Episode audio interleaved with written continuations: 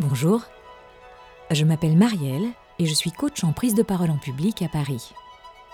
Dans le cadre de mon métier, je côtoie chaque jour ou presque des femmes admirables qui se sous-évaluent.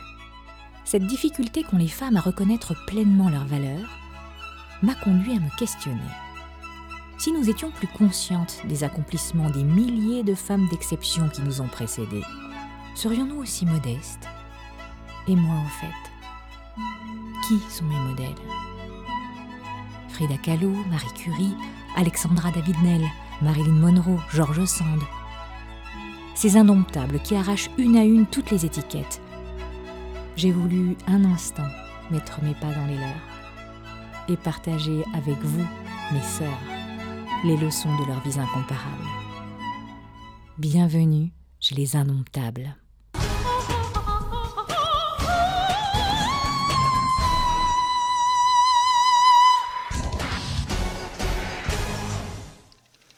Do you think you'll be at the top, I wonder? Um, at the top isn't so important. What I'd like to do, that is what I would like to accomplish. I would like to be a good actress. Mhm.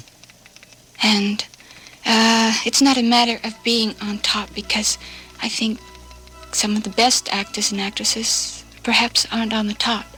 So that's not the thing. Enfantine et touchante. Ce sont les mots qui me viennent quand j'entends la voix de Marilyn Monroe. Nous sommes en 1955 et elle donne une interview à la radio NBC où on l'interroge sur sa carrière. However, um, I, I think I realize more and more the responsibility. And it is a responsibility. And as I say, I would like to be a good actress. Good night, Marilyn. Bye bye. It's a pleasure meeting you. Je veux juste être une bonne actrice. C'est son motto dans cette interview. Elle va le répéter d'ailleurs à plusieurs reprises. On sent un désir, presque un entêtement, mais aussi une insécurité profonde, certainement un sentiment de l'imposteur chez cette jeune femme sublime de 29 ans, déjà star de cinéma et sex symbole adulé d'un bout à l'autre de la planète.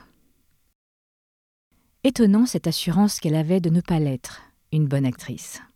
Que ce soit dans le registre de la comédie avec certains lame shows, ou dans d'autres plus sulfureux, je pense à Troublez-moi ce soir, où elle joue une babysitter inquiétante, ou à Niagara, où elle fomente le meurtre de son mari, elle crève l'écran. Running wild, lost control. Running wild, mighty bold. Feeling gay, too. Carefree mind all the time, never blue. Always going, don't know where. Always showing, I don't care. Don't love nobody. Mais ce n'est pas ce qu'elle, elle voit d'elle-même.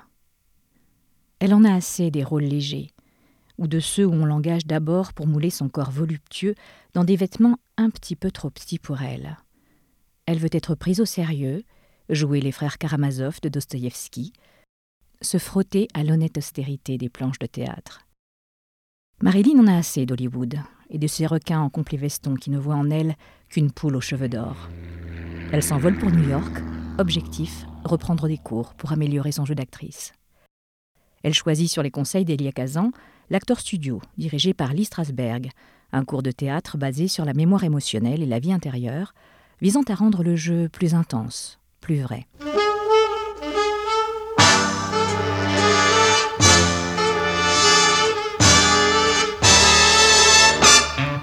C'est une véritable sidération parmi la petite faune hollywoodienne. Une star connue pour ses rôles sexy qui retourne étudier le jeu d'acteur parmi des étudiants intello, anonymes et fauchés. Imaginez un peu. C'est comme si Catherine Deneuve, à 30 ans, et alors qu'elle était déjà une icône de cinéma depuis 10 ans, décidait de faire une pause dans sa carrière pour s'inscrire à un cours de théâtre, même réputé, où elle serait évaluée, critiquée, au même titre que les autres étudiants.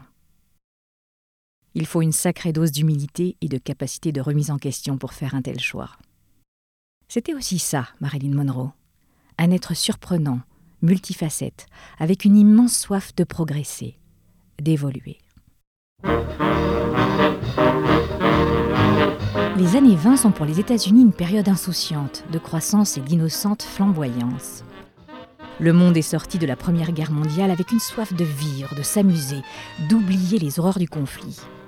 En Europe, ce sont les années folles.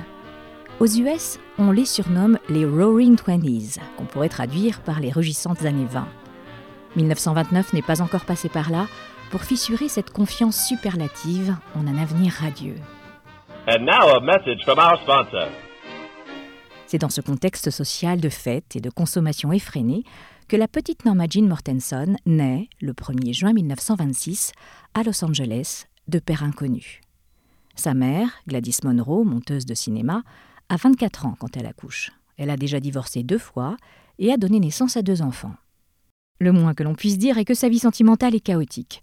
Elle ignore qui est le véritable père de Norma Jean.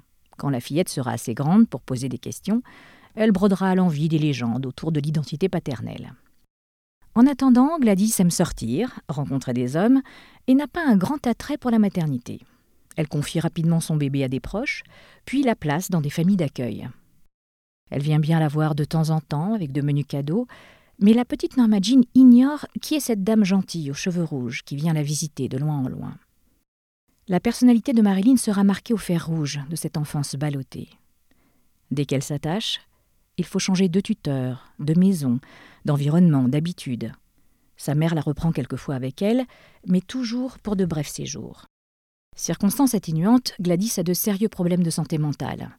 Elle est régulièrement internée, on finira par lui diagnostiquer une schizophrénie. Quoi qu'il en soit, l'enfance de Marilyn est une longue série d'abandons, d'arrachements affectifs et de défections de la part des adultes. Il lui faudra se construire sur ce gouffre béant.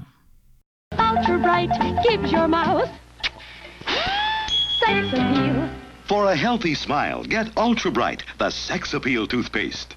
La jeune Marilyn, qui s'appelle encore Norma Jean, se marie tôt, à 16 ans à peine, pour échapper à un nouveau placement en orphelinat cette fois.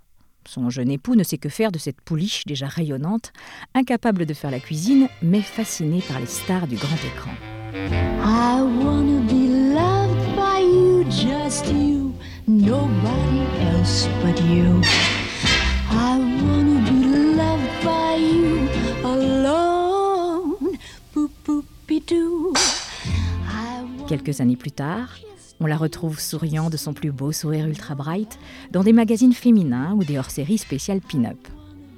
Norma Jean est photogénique et le sait. Son rêve, cependant, c'est le cinéma. Être actrice, être aimée pour de bon par le monde entier. Then to feel the desire to make you my own. Ses photos comme mannequin attirent l'intérêt et la 20th Century Fox la met sous contrat.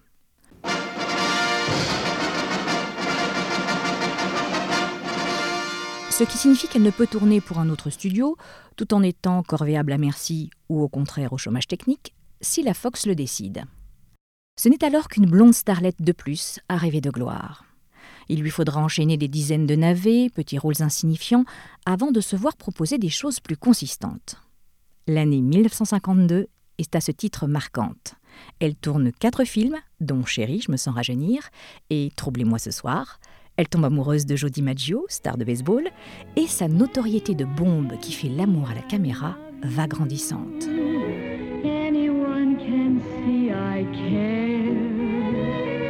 Cependant, c'est son rôle de Lorelai Lee, croqueuse de diamants, dans Les hommes préfèrent les blondes, en 1953, qui assoit son statut d'actrice incontournable dans le registre de la comédie. We're just two little girls from Little Rock.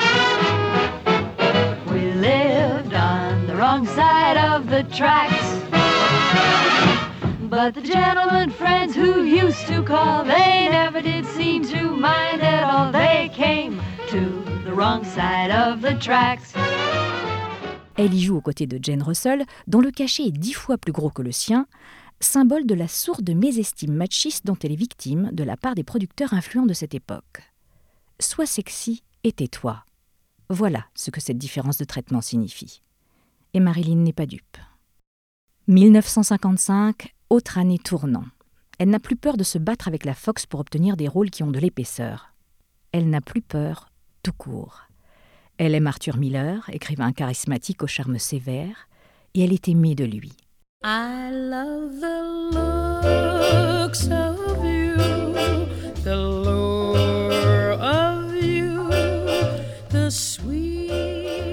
l'intellectuel ombrageux, voit le diamant qu'elle est, son intelligence, sa sensibilité, son talent à elle, qui lui crève les yeux davantage encore que son décolleté.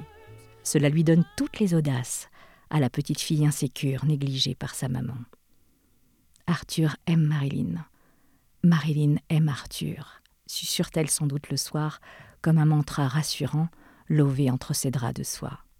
Miller est en train de divorcer. Il l'épousera l'année d'après.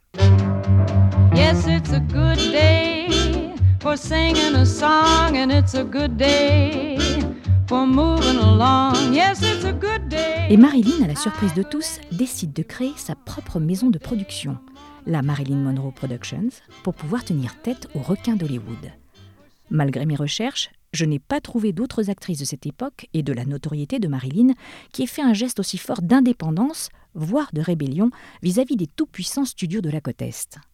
Elle prend des cours d'acting à New York, discute maintenant pied à pied avec les studios chaque rôle, finit de subir leur pression pour accepter des rôles de nunuche qui roulent du fessier. Elle veut s'exprimer, donner à voir qui elle est. Une vraie actrice. Une bonne actrice.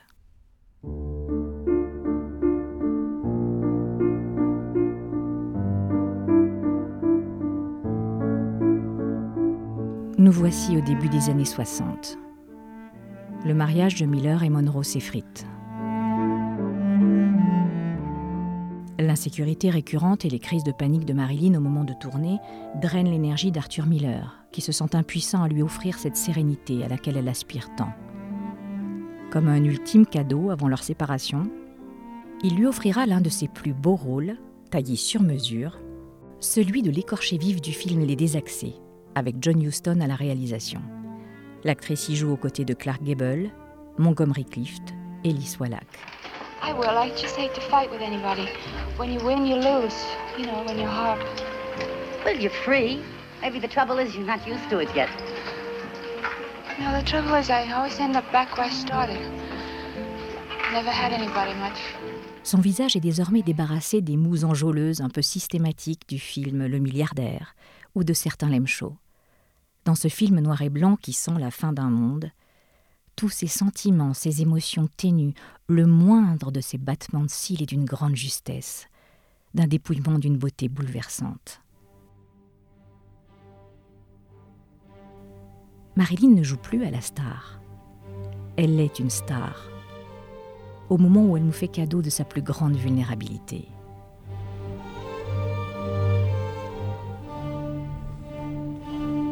Bien sûr, dans sa vie privée, elle n'est pas heureuse. Malgré les années de psychanalyse intense, le soutien du couple Strasberg, dont la femme Paula l'accompagne sur les tournages pour lui faire répéter ses scènes et conjurer son trac maladif, Marilyn implose doucement. Après avoir cru que la gloire et la reconnaissance, que le brûlant désir de la jante masculine comblerait son manque abyssal de confiance en elle-même et en la vie, elle se découvre encore plus seule.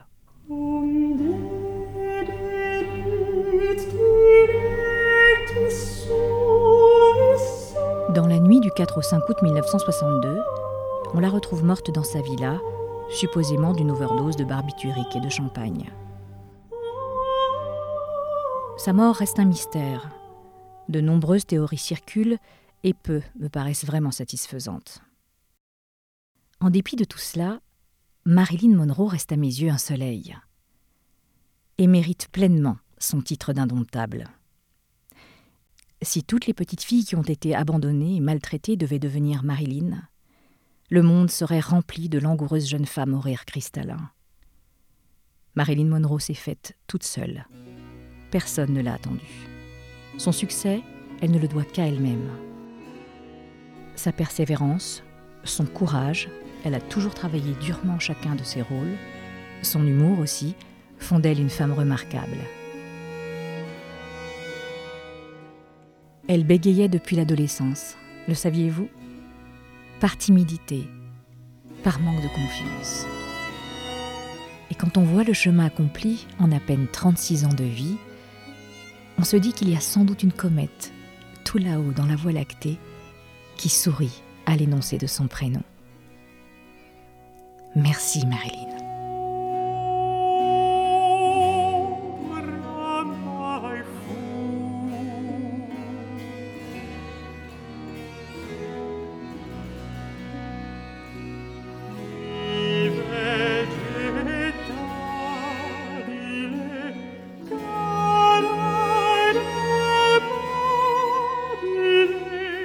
Ce podcast est enregistré au studio de la Remix Radio à Paris.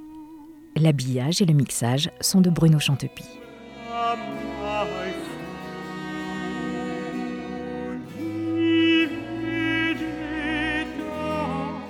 Vous avez aimé? Dites-le nous avec 5 étoiles sur iTunes et abonnez-vous pour être tenu informé des prochains épisodes. Vous pouvez aussi nous rejoindre et poster vos commentaires sur notre page Facebook Les Indomptables. À très bientôt.